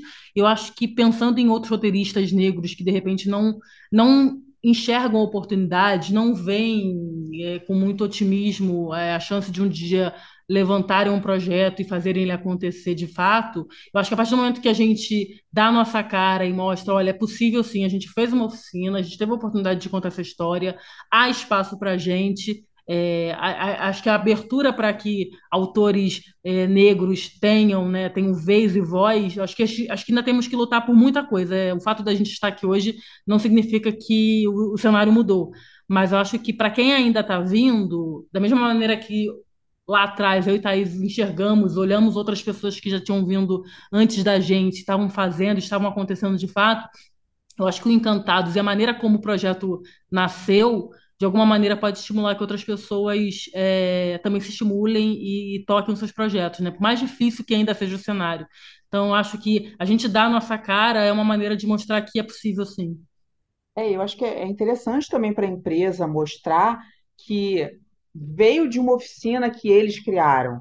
Isso, isso é legal e eu acho que e tomara que seja um incentivo, porque é isso, muitos roteiristas precisam só de uma oportunidade, capacitação e oportunidade, porque através de oficinas como essas, é, a gente vê novos olhares, é, é, nem sempre novas histórias, porque às vezes tem. É, colocado um peso na gente, principalmente em roteiristas pretos, que é, ai, que bom que vocês chegaram para a gente ver novas histórias, novas histórias. Eu acho que novos olhares são mais importantes. O Encantados, por exemplo, é, é uma ideia muito simples e não é uma ideia nova. A gente está falando de relacionamento, sonho, fé, é, relação de trabalho, é, relação de família. Só que, por ter o nosso olhar, eu sei que é diferente. Eu sei que isso pegou. Então, eu acho que quando eles colocam a gente ali na, na frente desse projeto, eu acho que também é para mostrar isso, é mostrar assim, olha só o, que a gente fez dando oportunidade para elas. É, e é só o que a gente precisa, porque se derem oportunidade, a gente vai ocupando os nossos espaços. E eu acho que é bom também porque a gente representa um pouco é, do que é esse projeto. Esse projeto também é um pouco da gente. É, esses personagens é, somos nós de alguma forma. Por exemplo, quando a gente foi pensar no, no sobrenome da família, família Ponza, a gente falou assim, cara, qual vai ser o sobrenome dessa família? Qual vai ser o nome? A gente falou assim, cara, vamos falar das nossas famílias? Vamos falar da gente? A gente chipou os nossos sobrenomes. Meu nome é Thaís Pontes e a Renata é Renata Andrade Souza. A gente falou, vou pegar o meu Pom e usar da Renata. E a gente fez a família Ponza. Então, de alguma forma, todas as vezes que a gente vê essa galera ali, eu tô vendo um pouco da minha mãe, um pouco da- do pai da Renata, da mãe da Renata. E todos os personagens têm um pouco da gente, do Chico, do Prata, do, do Sauer. Então é isso. É, de alguma forma somos nós ali, sabe? Então, ser a cara do projeto, eu, eu acho que, que é bom para a empresa, é bom para a gente e é bom para o mercado em geral, que geralmente não valoriza tantos roteiristas, sabe? É, mas tem uma demais. coisa também, eu acho que só para complementar, é, dar oportunidade para pessoas negras vai muito além da oportunidade em si, porque eu percebo uma coisa muito interessante, muito otimista, mas eu acho que tem, eu tenho algumas ressalvas também em relação a isso, que dar oportunidade a pessoas negras não é simplesmente abrir a porta. Eu acho que as pessoas precisam entender que há necessidade também de capacitar. Nós fizemos essa oficina, nós aprendemos com gente incrível Encantados é fruto também disso, né? Dessa preparação que nós tivemos a partir do momento que a gente foi é, exposto a, uma- um, um time incrível de, de profissionais que estavam na Globo e que compartilharam suas experiências com a gente. Eu digo isso porque hoje com, com o alcance que o Encantado já, já nos dá, muitas pessoas me procuram para pedir indicação de roteiristas negros, que eu acho ótimo, é incrível que isso esteja acontecendo. Mas uma coisa que eu acho que vale lembrar sempre, que dar oportunidade é além da, vai além da oportunidade. É preciso capacitar. A gente tem que entender que a gente está no Brasil, um país de, de maioria negra, de, em que essa maioria negra pouco ou nunca tem acesso às oportunidades, à preparação, à capacitação. Então, a partir do momento que você tem essa visão de que é importante essa diversidade de narrativas, a gente tem que entender também que essas pessoas precisam estar preparadas, porque é muito fácil você trazer um autor negro para um projeto, provavelmente pode ser que ele não renda, e você é, é, resolver isso dizendo, bom, eu ofereci, mas a pessoa não rendeu. Então, assim, trazer para a oportunidade é incrível, é maravilhoso, é um passo, é muito significativo, mas não é só isso. É importante que as pessoas entendam que mais do que dar oportunidade, é importante que elas também se preocupem em capacitar esses talentos negros. Então, é, da mesma maneira que a gente teve essa oportunidade lá atrás, eu enxergo isso. Eu quero indicar, mas eu quero que essas pessoas tenham bagagem. Então, acho que as portas precisam se abrir, mas precisam estar prontas também para preparar essas pessoas. Com certeza. É, bom, pessoal, vamos para o bloco final agora, né? As mesmas perguntas que a gente faz para todo mundo, tá? Para fechar com chave de ouro. É, vocês podem responder é, separadas, é claro, ou se quiserem compartilhar a resposta, fiquem à vontade também, tá? Vamos lá. Qual é o melhor roteiro que vocês já escreveram? Pode ter sido filmado, pode não ter sido filmado, pode ser um curta, pode ser um longa, pode ser um episódio de uma série, pode ser uma série como um todo, vale tudo. Ah, eu vou puxar a esquete, vale nossa tudo. para nossa sardinha atual, né? Encantados. Eu acho que o piloto que a gente escreveu de Encantados é bem legal.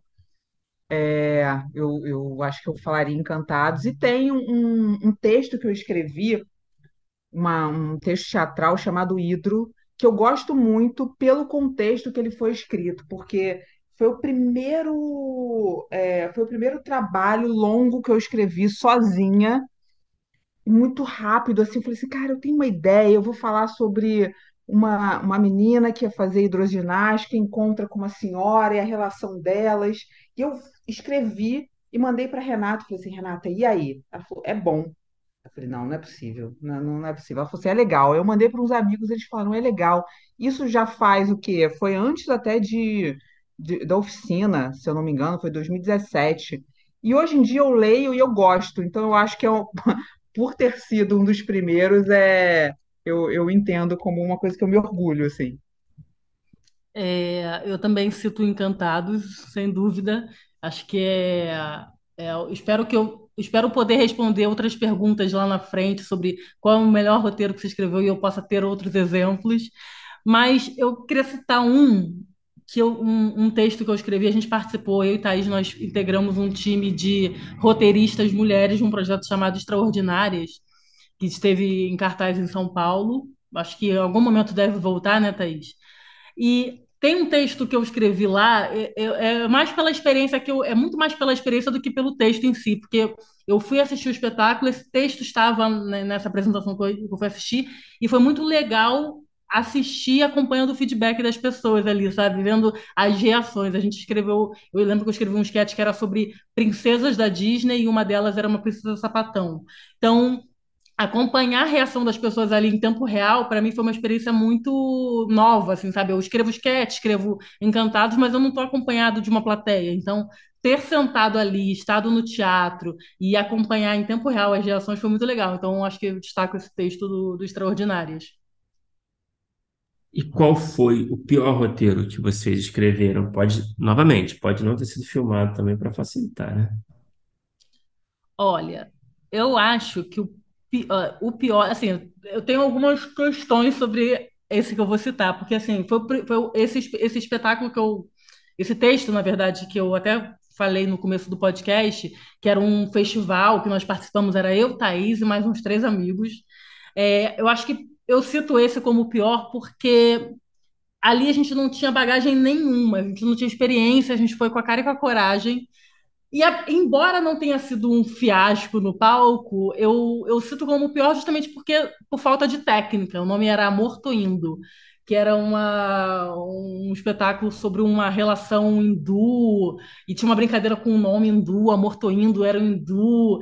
Então, assim, eu acho que, é, eu, eu acho que eu vou citar como pior como esse, esse primeiro texto, porque justamente porque não tinha técnica, a gente não sabia muito bem o que estava fazendo, a gente sabia só que queria fazer alguma coisa e botar no palco um espetáculo. Mas eu acho que de tudo que a gente escreveu, esse é o que eu menos me orgulho, talvez. Estou pensando aqui no meu, eu acho que foi o primeiro sketch que eu escrevi para o Zorra. Eu ainda não sabia o que eu estava fazendo, é, não era uma ideia que eu tinha dado, tá? Eu, eu, eu abri uma ideia de outro colega e era caminhão da delação. Era tipo um caminhão do Faustão de, de, de delação premiada. Só que eu lembro que eu misturei as estações, aí eu fiz um, uma coisa meio é, Gugu na minha casa. Então eu lembro que ficou uma loucura. É, e eu lembro que eu li, eu falei assim, gente, não tá bom. Eu até melhorei, depois eu melhorei ele, mas esse daí eu falo assim, é, não, foi o primeiro, então eu dou, eu dou um desconto. Mas já fiz muitas outras coisas ruins depois, mas esse é, eu lembro que, que eu falei assim, não, não tá legal, é agora que eu vou ser demitida, mas felizmente me deram, me deram mais chances lá. É, mas essa sensação de que agora eu vou ser demitida é uma sensação que a gente teve ao longo da nossa vida porra, né? É verdade. Caramba, é agora, não, não é possível. se despede da galera. silêncio da mesa. É. O mais traumático é o silêncio da mesa. Que não dá nem para citar como o pior roteiro, porque eu acho que ele nem virou roteiro. É a ideia que morre na mesa. E o que, que vocês assistiram? E aí pode ser também qualquer formato, pode ser nacional, pode ser estrangeiro, pode ser longa, pode ser série, pode ser sketch. Quando terminou, vocês pensaram, pô, eu queria ter escrito isso. Eu gosto de citar é, uma série que para mim é referência, eu sempre cito porque eu fiquei apaixonada por tudo que a série é, representa e pela realização em si mesmo. É Insecure. Eu, eu acho aquilo incrível, acho a Issa Rae minha diva máxima, acho ela foda, eu acho a série incrível. E, assim, não só pela representatividade, mas a maneira como ela conta, ela fala de uma mulher que vive relacionamento e foge de qualquer estereótipo de, da representação de mulher negra. Eu acho que eu, eu assisti, eu maratonei as temporadas e eu terminei e falei, poxa, adoraria ter, ter escrito isso, ter tido essa sacada. E, a experiência recente aqui de, de audiovisual que eu vejo e falo, poxa, eu adoraria ter feito é Marte 1. Eu acho aquilo de uma beleza e de uma delicadeza tão tão bonito, uma, uma coisa, acho tão incrível aquilo. Quando eu saí do cinema assim, tipo, caramba, e isso é esse simples, essa maneira de contar o simples, as relações que eu mais acredito, sabe? Então, eu acho que Marte 1 está conquistando tudo que está conquistando não à toa. Eu acho que aquilo ali um trabalho primoroso e eu me orgulharia muito de fazer algo parecido. Eu acho que é o tipo de coisa que eu gostaria de ter escrito também. É, eu, eu tenho duas respostas, na verdade, na verdade. Uma delas, eu acho que eu respondi quando eu era criança, porque eu lembro de ver TV pirata, de terminar de ver TV pirata e falar assim, caramba, eu queria fazer isso. É, TV pirata é uma das minhas, é uma das minhas referências de humor.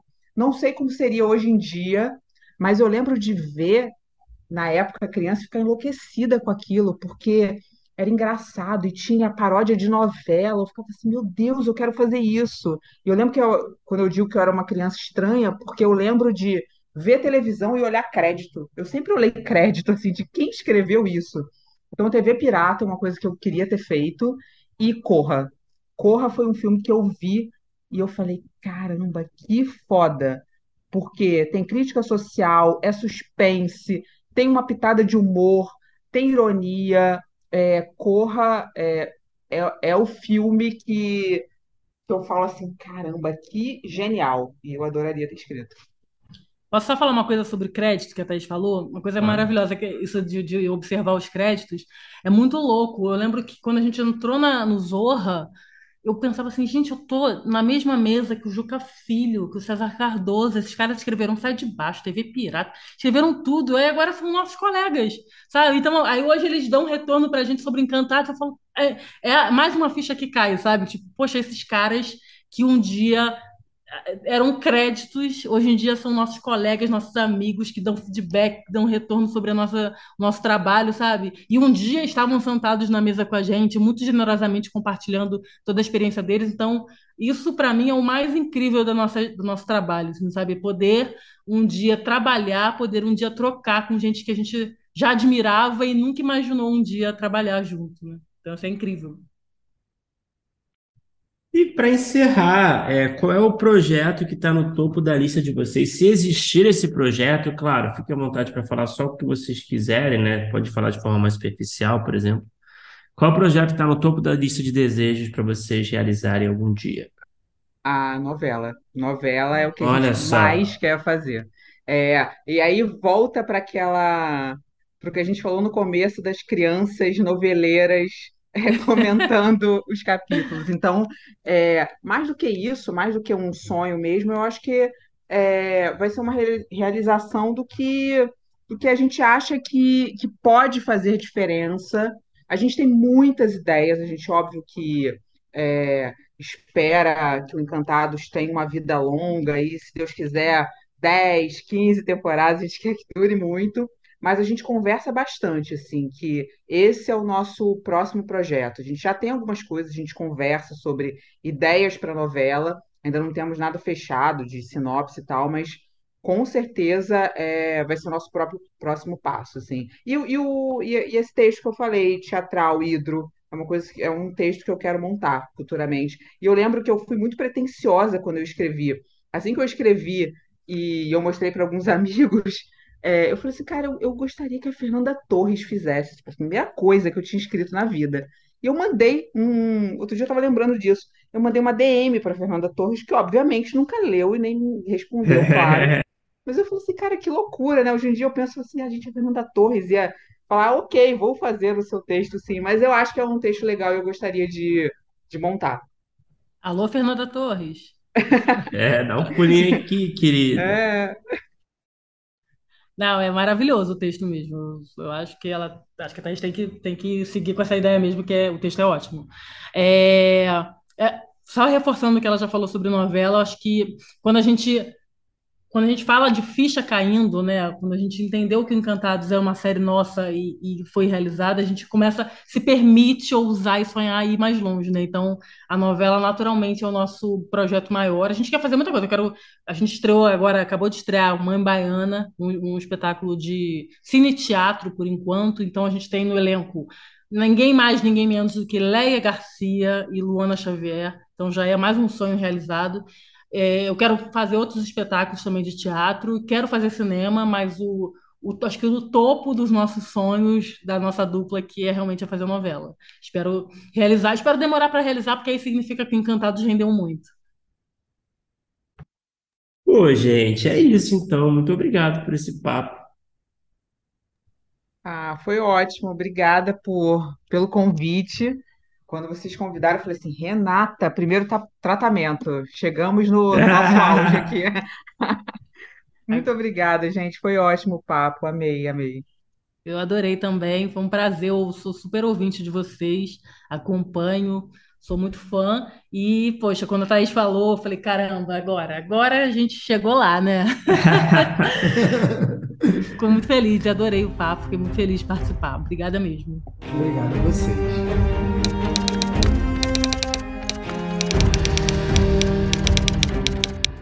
Opa, chegou até aqui? Muito obrigado por escutar. Conheça a nossa campanha de apoio na Orelo em escute.orelo.audio barra primeiro tratamento. Por lá você pode ganhar recompensas exclusivas e nos ajudar a continuar conversando com os nossos roteiristas favoritos. Tem dicas, comentários ou sugestões? Fala com a gente pelas nossas redes sociais e não se esqueça de assinar o feed do primeiro tratamento pela Orelo. Até a próxima!